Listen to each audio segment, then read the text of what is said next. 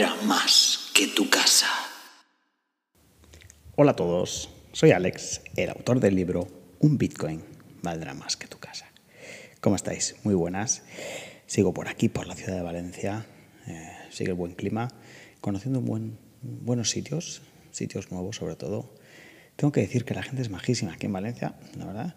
Se nota que el clima ayuda mucho al estado de ánimo porque todo el mundo va con una sonrisa y, me he puesto a hablar con personas eh, en las barras de algún bar comiendo cualquier cosa y la verdad que la gente muy muy maja. Muy bien esta ciudad, la verdad. Felicidades a los que sois de aquí. También quiero comentar que eh, el otro día estuve tomando ahí un arroz meloso con bogavante con un amigo eh, que conocí en la comunidad de criptomonedas. Eh, la verdad que lo conocí en un evento bueno, que hubo en Madrid y nos tocó al lado, sentarnos al lado y empezamos a hablar y nos dejamos los contactos. Y coincide que él es de Valencia y bueno, bueno, nos pusimos en contacto y fuimos a tomar algo. Y hoy quiero traer al podcast una conversación que tuve con él, una pregunta que yo le hacía y que yo me hago constantemente. Y me la hago porque a su vez la vi en Twitter y me parece interesante. ¿no?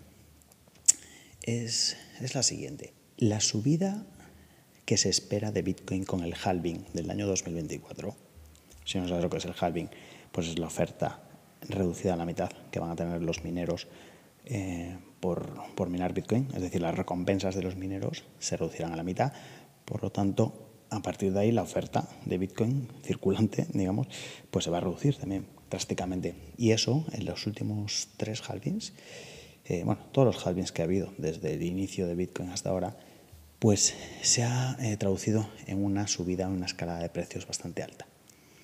Por lo tanto, la pregunta de hoy es, ¿crees que Bitcoin subirá en este halving? O como todo el mundo ya lo sabe, todo el mundo habla de eso, todo el mundo espera eso, hará completamente lo contrario. Es que es, es muy interesante esta pregunta porque los mercados suelen descontar ya las cosas que damos por hechas. Es decir, te pongo un ejemplo muy, muy sencillo para que lo entiendas.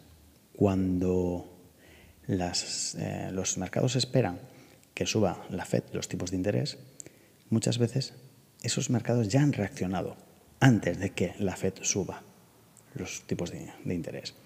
Es decir, los mercados son inteligentes, los mercados tienen información, los mercados actúan muchas veces antes de las noticias, porque esas noticias son reveladas al público, digamos, eh, en el momento que sale la noticia, pero esa conclusión a la que han llegado antes de publicar esa, noticia ya la sabían las personas que, pues que le van a tomar.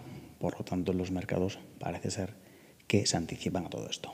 Entonces, la pregunta es, el halving de Bitcoin ahora ya es anticipado por los mercados y las subidas que vamos a ver ahora ya van a ser antes que el halving o habrá una manipulación incluso de mercado para que todos estemos esperando el halving que suba, que suba, que suba, holdear ahí y vender justo después, esperando matemáticamente que suba. Y hará completamente lo contrario, bajará. O a lo mejor el momento de vender y de la, de la subida es antes que el halving eh, imagínate que ahora sube un por 10 Bitcoin, ¿no? un por 10, no, un por 5, vamos a poner que se ponen 100 mil dólares. Y todavía la gente está esperando el halving. Entonces dicen, ah, no, no, es que con el halving se va a poner a 180. Y a lo mejor justo cuando llega el halving y todo el mundo espera la subida, va, empieza a bajar. O a lo mejor no sube, no sube, no sube y llega, pasa el halving, nada ocurre, seguimos lateral. La gente se cansa, vende, capitula y luego sube dos años después. Por decir algo, ¿no? Es decir, todos estamos esperando el halving, toda la gente que tenemos la información por lo menos, no todo el mundo sabe todo esto, obviamente, y tiene sentido que, el dinero, que, Bitcoin suba eh, por política monetaria después del halving, pero recordemos que al final lo que hace subir y bajar el precio son los mercados y son las compras y ventas de las personas. Entonces, podremos esperar que se replique exactamente lo mismo, las subidas de precio después del halving. Sé, ¿tú qué opinas? La verdad que lo hablaba con este amigo y él decía que sí, que creía que, podría subir siempre cuando eh, pues digamos, los, fondos de inversión y todo eso aprovechen pues, eh, esa coyuntura de política monetaria para que el precio pues, eh, pueda, pueda retomar la carrera alcista.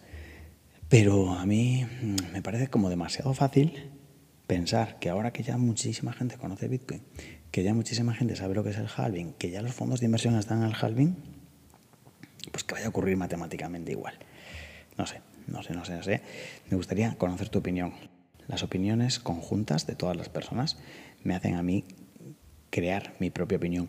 Entonces me encantaría saber lo que tú conoces sobre este tema, lo que tú crees que va a pasar y por qué eh, los precios se comportan de esta manera. Esto es lo que tenía para ti el día de hoy. Recuerda el halving, un evento que ocurre cada cuatro años o cada 210.000 bloques, para ser exactos, y que hace que la oferta monetaria del producto Bitcoin pues se reduzca a la mitad. Por lo tanto, en teoría, si eh, la gente quiere eh, Bitcoin y hay menos Bitcoin en circulación, pues mm, y menos Bitcoin van a ser minados en el futuro y cada vez más, pues deberían venderse a un precio más alto, recordemos que el consumo eléctrico para crear las recompensas de Bitcoin va a ser el mismo, pero ahora la mitad se les va a dar a los mineros en vez de 6,25, 3,12 aproximadamente. Y esto, la verdad que es, pues es un shock tremendo ¿no? para ellos. Entonces, si ellos quieren vender y quieren que sea rentable su operación, necesitarían venderla mínimo al doble. Por eso ha ocurrido siempre estos eventos, insisto, son matemáticamente eh, perfectos, porque ocurren siempre más o menos 10 meses después del halving.